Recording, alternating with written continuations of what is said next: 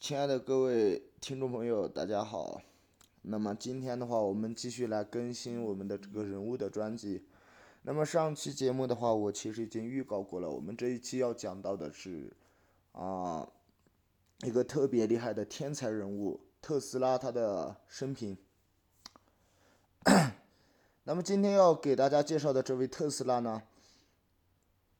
他肯定不是被称为科技狂人的马斯克在美国创立的电动机及能源公司特斯拉，也肯定不是计算的处理单位特斯拉，更不是物理的单位特斯拉，不是许可证协议的特斯拉，更不是动画《宝可宝》里面的配角特斯拉，而是美国著名的工程师特斯拉。那么作为这样一个人物的话，啊，让我们先对来啊，先对这个人物来一个大致的了解。那么中文的译名就是尼古拉特斯拉，外文名就是 Nikola Tesla。啊，此外他还有其他的中文其他的译名，叫做尼科特斯拉，也就是 Nikola Tesla。他的国籍呢是啊，当时特别著名的奥匈帝国啊，不过后来他移居到美国了。民族是塞尔维亚族的南斯拉夫人，出生地是在克罗地克，出生的时间是在一八五六年七月十日，啊，于一九四三年一月七日去世。然后他曾经就读的大学是啊博拉茨理工大学，啊，他在那里实际上是没有毕业的。那么这块的话，等一下我会提到。然后他信仰的是塞尔维亚的东正教，主要的成就呢是。啊，创立了交流电的系统，以及无线电系统和无线电能传输放大发射机等等等，代表的作品也是特别多啊。这里随便举两例，一个是 My Inventions，还有一个是 The Dynamic Theory of Great Gravity。好的，好的。那么对于这个人物大体的了解就到这里吧。然后我们。啊，一起来了解一下这个天才人物的生平吧。那么，首先要给大家讲述的是他早年的国内经历。在一八五六年七月九日到十日之间的夜半时分，尼古拉特斯拉是出生在了克罗地亚斯米湾村的一个塞族的家庭里，就塞尔维亚族的家庭里。这个村庄是位于奥匈帝国，啊，也就是当今的克罗地亚共和国的。利卡省，啊，利卡省哥斯皮奇附近，他的父母亲都是塞尔维亚人。据说这个家庭中当时是有五个孩子，而特斯拉就是家中的老四。在一八六二年时，他们的家庭移居到了哥斯皮奇。他少年时曾在克罗地亚的啊卡尔洛瓦兹上学，并在一八七五年与奥地利的。格拉茨理工大学学习物理学、数学和机械学，啊，可见他早年还是比较幸运的。但是不幸的情况就接踵而至了。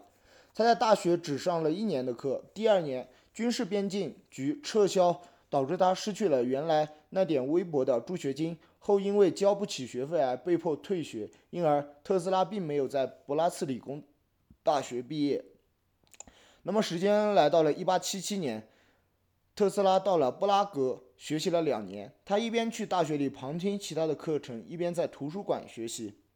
而到1879年，他曾试图在马里博尔找一份工作，但没有成功。之后又返回到布拉格继续学习，一直待到了二十四岁。不过同年，他的父亲就去世了。在两年以后的1881年，他曾进入匈牙利政府的中央电报局工作。八二年秋，啊，他来到了当时举世闻名的爱迪生电话公司巴黎的分公司当工程师，并成功设计出了第一台感应式的电机模型。同年，他还在布达佩斯经啊匈牙利的当时匈牙利的首都一公园散步时，发现了旋转磁场的现象。那么到八二年。他进入这个爱迪生电话的巴黎分公司开始的话，他的命运就发生了巨大的转变。那么就进入了我们要讲述的第二个阶段，远赴美国，两个天才的相遇。那么1884年，他远赴美国，去往爱迪生的实验室工作，并从此留在美国，并加入了美国的国籍，开启了这个天才一生最辉煌的时刻。那么同年八四年，特斯拉第一次踏上了美国的国土，来到了当时美国的纽约，开始在爱迪生实验室工作。那么至于他是如何得到爱迪生公司的这一份 offer 呢？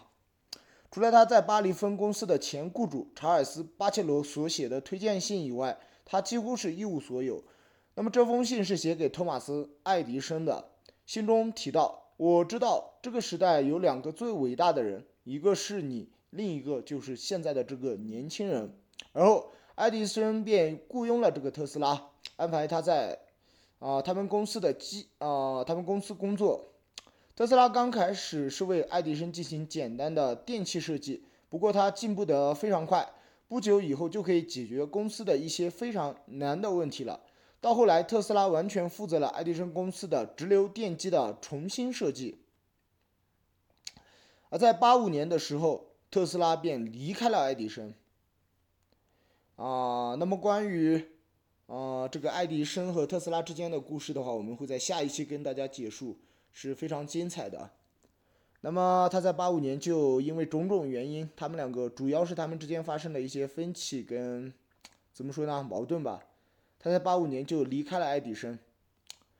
其实他人生的巅峰正是在离开了爱迪生以后所迎来的。那么就进入了我们今天的第三部分，人生的巅峰。一八八六年四月。特斯拉在美国成立了自己的公司，当时该公司的主要业务是负责安装特斯拉所设计的弧光照明系统，并且设计了发电机的电力系统整流器。该设计也是特拉特斯拉取得的第一个专利。到八八年五月十六日，他做了题为《交流电输送和交流电机系统》的报告。九零年，他公布了高频电对生理影响的结果。九一年。他取得了特斯拉线圈的专利。同年的七月三十一日，他正式成为了美国的公民。他告诉他的朋友们，他珍惜这个国籍胜过他珍惜的很多科学发明。同年，特斯拉在成功试验了把电力以无线的能量传输的形式送到了目标用电器之后，致力于商业化和欧洲电气化的输送，并且以此为设想建造了沃尔夫里，啊，建了这个外登克利夫塔。同年，特斯拉做了题为“极高频率交流电实验及其在人造无线发光中的应用”的报告，并申请了啊共振传送器的新型振荡器的专利。据说，特斯拉当时还提出过一种啊透热的疗法。那么这方面的资料我没有找到，就不细讲了。那么在九二年到九四年这两年之间，他甚至担任了美国。呃，电力工程协会即 IEEE 的前身的副主席。同年，他来到了伦敦，在皇家科学院做了题为“发光及其其他高频现象”的报告，在电力工程师协会上做了高压高频下的交流电实验的报告，并在巴黎做了同样的报告。同年，特斯拉他的母亲去世。九三年春天，特斯拉利用嗯圆锥形的线圈制造出了。一百万伏的高压电。同年，西屋公司通过竞拍得到了在芝加哥举行哥伦比亚博览会上使用交流电照明的工程，这是在交流电发展史上的一大一件大事。因为西欧公司和特斯拉希望借此机会向美国公民展示交流电的可靠性和安全性。啊，这里可以稍做一点说明的是，众所周知的是，爱迪生在这方面也是有突出贡献的。不过，他们使用的当时是交流电。那么五月份。遇到呃，特斯拉在哥伦比亚博览会上展示了交流电的照明，并成为了电流之战的最终赢家。那么关于这个电流之战的问题的话，我们也会在下期节目跟大家揭晓，特别有意思的。那么在赢得了这场著名的19世纪80年代的电流之战，以及在94年成功进行短波的无线电通信试验之后，特斯拉便成为当时啊美国最伟大的电气工程师之一。他的许多发现啊，被认为是具有开创性的，是电机工程学的先驱。九五年三月三十三月十三日，特斯拉在位于纽约第五大道的实验室啊毁于火灾。这个科学狂人的话就是当时就呃做各种各样的实验啊，导致了这场火灾。不过同年，特斯拉获得了由黑商王子所授予的雄鹰勋章和由美国电气工程师协会授予的艾利诺特克森勋章。九四年，特斯拉在无线电工程技术领域注册了二十多项发明专利。同年，成立了尼亚加拉的水电站。九八年，特斯拉注册了无线控制技术，啊，并在纽约中央的公园的湖里进行了遥控自动化小艇的实验，取得了极大的成功。同年，他还利用一台小型发电机震荡器的制造了一次小型的地震。冬天。他正式展出了他的机器人自动船。九九年七月三日，特斯拉还造成了科罗拉多普林斯的大停电。九九年到一八九九年到一九零零年，特斯拉在科罗拉多斯呃普林斯进行了实验，并成功制造出了球状的闪电。低能量的闪电啊，此时已经满足不了他了。那么，在一九零零年，他得到了一百英尺的强大放电，这在当时全球范围内是达到了最啊强烈的人造闪电的效应。到一九零一年到一九零五年，特斯拉在纽约附近的长岛啊正式建立了这个上面提到的这个沃登克利佛塔。啊，零三年七月的数个夜晚。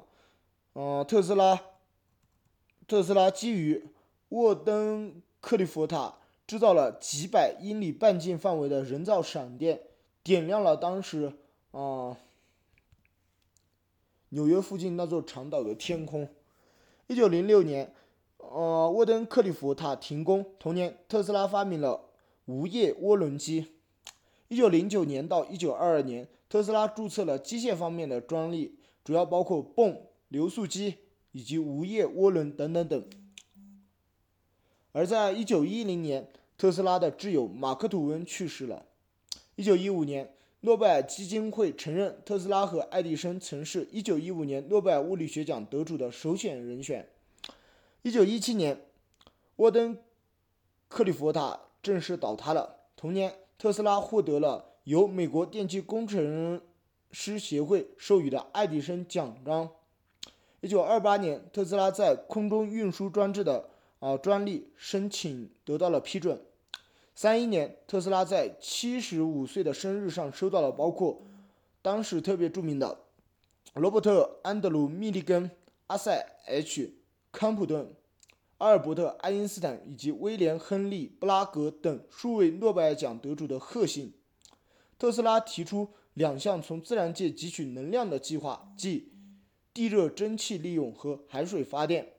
一九三四年，特斯拉写成了他本人的诗作《奥林匹亚杂语》片段。同年，特斯拉获得了约翰呃斯科特奖章。一九三五年，特斯拉宣布他的发明——死光并不是死亡的射线，而是带电的粒子束。一九三六年，特斯拉完成了引力动态理论。三七年，特斯拉挚友霍布森和罗伯特。安德伍德·约翰逊相继去世。啊，在此期间呢，特斯拉还曾经获得过南斯拉夫的最高荣誉，即白鹰大奖章，以及捷克的大捷捷克的这个白狮大奖章和布拉格大学的荣誉学位。同年，特斯拉获得了一九三七年的诺贝尔物理学奖的提名。呃，而到一九四二年的七月八日时，啊，他在纽约人旅，啊，纽约的旅馆。啊，受到了南斯拉夫国王彼得二世的拜访。那么到这里的话，我们就把这位天才的人生的履历大致的就介绍完了。那么就进入了今天的第三部分，以及就是沉寂的晚年，天才的祭奠。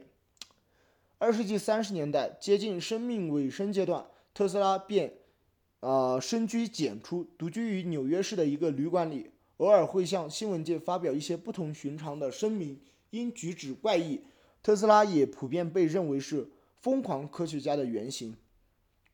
一九四三年一月七日，终身未娶的特斯拉在纽约人旅馆，因心脏病衰竭逝世，享年八十六岁。那么，想必大家比较关心的就是他晚年的这些奇幻的经历和他怪异的举止，以及为何是被认为科学疯狂科学家的原型这类话题吧。嗯，这里不便多做说明啊，以后我们有时间再来讨论讨论。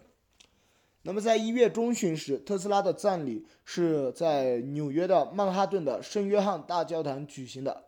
当时，三位诺贝尔物理学奖的得主，即罗伯特·安德鲁·密立根和康普顿以及詹姆斯·弗兰克联合发表了颂词。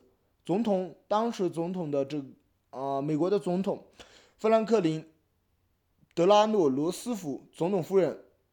埃里诺·罗斯福以及副总统亨利 ·A· 华莱士致以崇高的敬意。在同年九月，万吨的商船啊被命名为这个尼古拉·特斯拉号自由轮下水。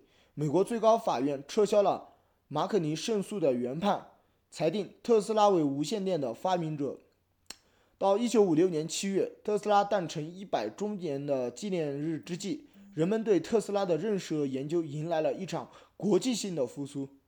五七年，特斯拉的骨灰被运回了，嗯，贝埃格莱德。一九六零年，慕尼黑的国际电工委员会确定特斯拉为磁感应强度的国际科学单位。那么，在一九七五年，特斯拉被正式引入了美国国家发明人的名人堂当中。好了。那么这一期关于这个人物特斯拉的生平的简介就到这里。那么欢迎大家继续关注我的这个人物专辑，下期我将会带来啊上面提到过的这个他和当时美国的发明大王爱迪生之间的恩怨情仇。谢谢大家。